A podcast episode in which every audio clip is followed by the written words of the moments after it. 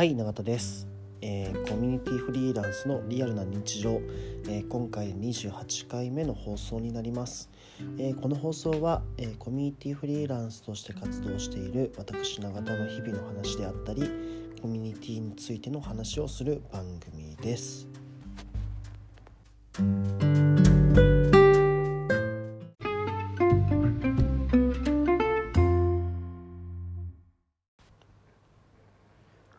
はい、えーと、今回は、えー、オンラインのコミュニケーションとかについて考えていきたいと思います。えー、今すごいコロナの、え、ウイルスが広まっていて、え、いろんなイベントが中止をされているみたいですね。今日もテレビやってましたけど、え東京マラソンの一般の部の参加が中止になったりとか僕の周りでやっているえー、ちっちゃいイベントではあったりするんですけど、まあ、そういうイベントも中止になったりとか、えー、僕が関わっているイベントもあるんですけど、まあ、それらも、えー、開催を検討している状況であったりとか、えー、かなりその人が集まる場っていうところのでの感染がすごい懸念されていますね。まあ、そういうとこもあってですねかなりこういう時こそ本当にオンラインコミュニケーションの重要性っていうのがすごい理解できる瞬間なのかなっていうふうにも思ってます。まあ、シンプルにオンラインで、えー、コミュニケーションを取る分には一切その感染リスクってもないし、えー、まあいろんな企業もですねすごいリリモートワークを、えー、推奨し始めてますよね。これまでやったことがあったような、えー、大きい企業でも、えー、リモートワークを推進して、えっと、満員電車とかもね、えー、かなり感染リスク高いと思うのでそういうところも、えー、を回避するという試みが少しずつ広まっているのかなというふうにも思っています。はい、まあ、本当にこれは僕もその賛この取り組み自体にはすごい賛成で、えーねもう極論リモートワークでできないしあえっ、と違うな、えっ、とオフィス行かないとできない仕事っていうのはもうあまりないんじゃないかなっていうところは、えー、僕らの和製サロンっていう場所でも、えー、昨日話してました。まあ、例えばですねまだまだその、まあ、和製サロンメンバーの中でもまだファックスを使ったりとかえー、いうどうしようも環境として仕方ない部分はあるにしろもうそういうところもですね、えっと、デジタル化するとかしてしまえば、えー、基本的にもうオフィスに行く必要性何があるんだろうっていうところは、えー、一つ考えたいポイントなのかなというふうには思ってます。もちろんその、えー、行った先の偶発的なコミュニケーションだったりとか社内の関係性構築っていうところにおいては、えー、一つポイントはあるとあるにしろ、えー、本当にここまでオフィスに行く人ってあるんだっけ？みたいなところは、え、考えてみても良さそうかなというふうにも思っています。はい。まあ、という時にですねそうこのオンラインのコミュニケーションってやはり日々皆さん例えば LINE とか Facebook メッセンジャーとかでやっていると思うんですけどだこれをリモートワークとしてオンラインテキストコミュニケーションを使いこなしていくっていうのって意外と慣れが必要で他に苦手意識を持つ人もいらっしゃいますしぶっちゃけなどういうリアルの場とどういう振る舞い方を変えればいいかわからないとか、まあ、結構あったりします。ただオンラインコミュニケーション難しい、えーと、と特性としては、えー、全て可視化されていくっていうのが一つポイントですね。えー、だ言葉選びはめちゃめちゃ慎重になるのでそこはすごいメリットではあるとは僕は思っていますし、えー、なんだっけな第5メンタリストの第5の本にも、えー、こういうオンラインのテキストコミュニケーションを活用すれば、えー、リアルの場と組み合わせることによってかなり信頼関係を築きやすいみたいな話もあったりとか、えー、しているそうですね。ま、っていうのもあってテキストコミュニケーションをの状態に慣れておくっていうのはすごい必要一つ必要かなと思っています。でそれってでもじゃあみんな今からテキスト、えー、例えば Slack でみんなやるぞって気になったとしてもこれなかなか難しい問題なのかなと思っていて、まあ、その中にその例えばじゃあ Slack だったら Slack のリテラシーを持った人間が必要でどういうコミュニケーション設計をすればよりその企業内の、えー、コミュニケーションがうまく回るかという話を、えー、しかやっていかなきゃいけないと思うんですよね。また細かい話で言うとその Slack のチャンネル設計だったりとか、えー、どういうコミュニケーションが、えー、いいのかみたいな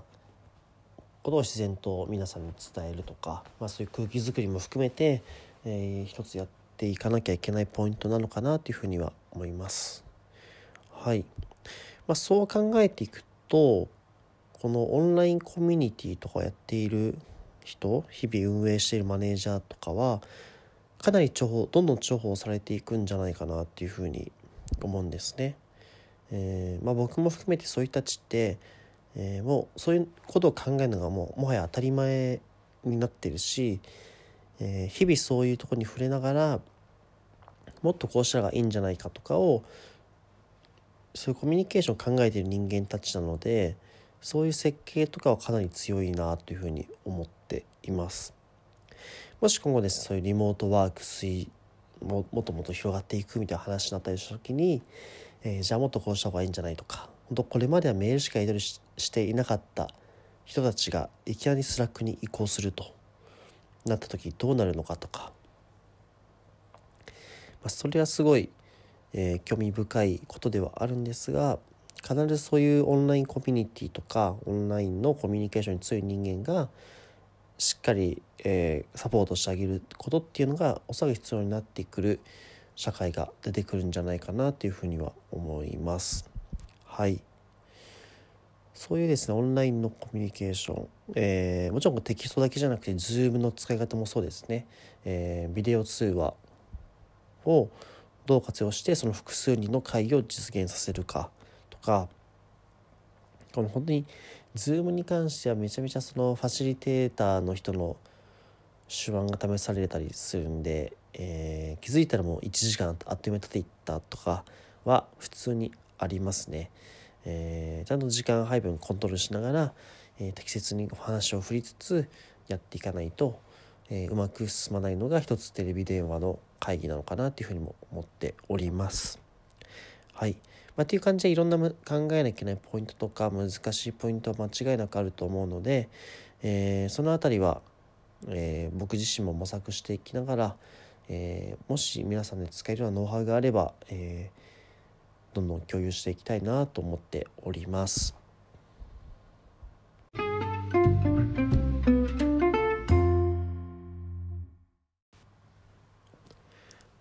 で先ほど話したようなオンラインコミュニケーションのことを考える時に、ま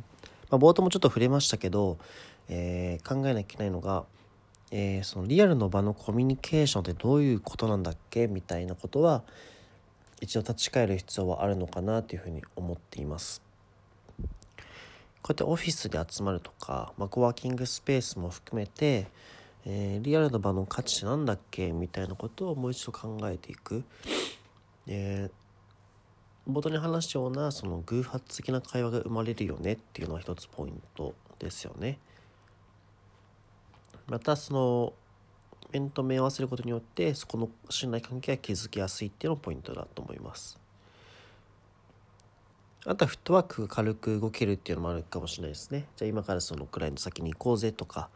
えー、そういうのが簡単にできるっちゃできるし、えー、意思疎通がすごい測りやすいっていうのは一つああったりしますね。うん。あとは何があるんだろうな。古い会社だったらその紙の書類を管理されてたりするからそこの確認がしやすかったりとか。あとは電話対応とか？だったりですかね。うん。また紙の資料を作る場合は印刷ができる環境があるとかそういったところかもしれないですね。まあ、でもそう考えていくとじゃあ本当にそうやってリアルで必要なんだっけってことは一つあります。よ例えばもう紙の話とかも全部じゃあデジタル化した方がいいじゃんとか、ね、いうのもあるし別にプリンターなんかね今コンビニでもあるから後ほど経費生産すればいい話でもあるしとかえー、どんどん仕組サービスや仕組みを閉じ込めるものは間違いなくあってでこういう立ち返った上で、えっと、オンラインコミュニケーションを考えてきた方がかなり健全なものができるんじゃないかなというふうに思ってます。じゃあこれまでリアルリアルでやってきたコミュニケーションをのどの部分をオンライン化していくのかむしろどの部分をオンライン化すれば、えー、リアルの場に集まらずにリモートワークっていうものが実現できるのかっていうのを考えていけるんじゃないかなというふうに思ってるんですね。いきなりリモートワークしようとか、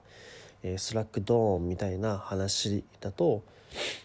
まあ、なかなかやっぱ困惑する人たちも多いだろうし、えー、いきなりそのうまくいくことも難しいんじゃないかなとは思っています。まあ、そうじゃなくて、えー、しっかり、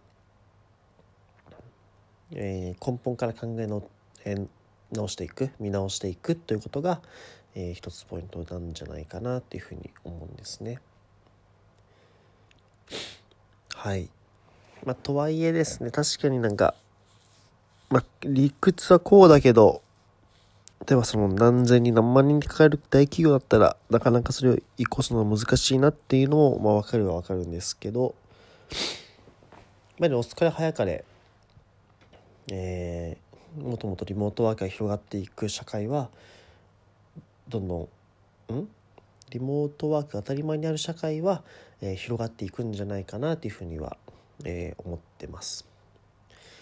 なので、えっと、逆にこの社員の立場としても、えー、働く側の立場としてもこのリモートワークにいつ移行してもいいように日々の慣れはやった方がいいと思っていてだからそのためにオンラインコミュニティやオンラインサロンに入るっていうのはすぐありだなと思います。えっ、ともちろんコミュニケーションは会社とオンラインサロンでは違うんですけどただそのどういう、感じでコミュニケーション取ればいいのかっていう雰囲気はつかめるはずなので、えー、そういうまだまだあまり経験したことないよという方がいらっしゃれば、えー、そういうとこに一歩踏み出してみるっていうことも、今のうちやっておくと後々いろいろ役に立つのかなって思うところではありますね。僕もそのオンラインサロンの運営を通じて、まあ、テキストコミュニケーションとか、えー、 Slack のちゃんとした使い方であったりとかを学んでいるところなので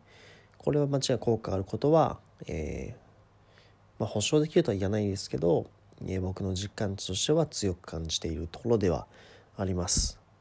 はい、なのでそれに不安がある方は是非やってみるっていうのが一番いいかなと思うんですね。何事も勉学だけでえー、理解できるものってゲート少ないので自分でやってみてそこで初めて理解できるということだと思ってます。はい、なのでそこの一歩目を踏み出してみるのはいかがでしょうか。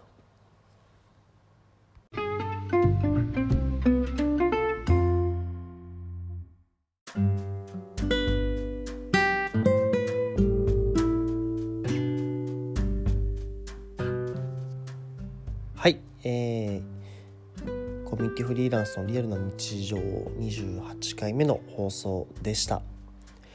はい、えっとですね、まあ、今回みたいにそのいろんなコロナウイルスとか、えー、でやむを得なくなってしまうやむを得なく環境変わってしまうというケースは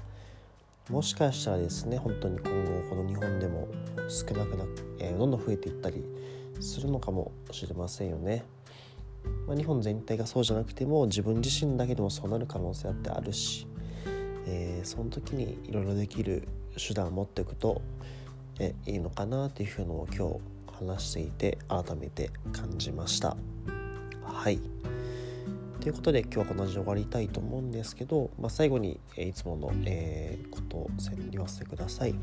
えっ、とこの放送はえー、Twitter と質問箱の方から皆さんのご意見ご要望を承っております、えー、このアカウントのトップページやアカウントページか。アカウントページに、え、URL が載っておりますので、まあ、そちらからですね、えー、気軽にご応募いただけると嬉しいなというふうに思っております。はい。では本日も聴いていただきありがとうございました。バイバーイ。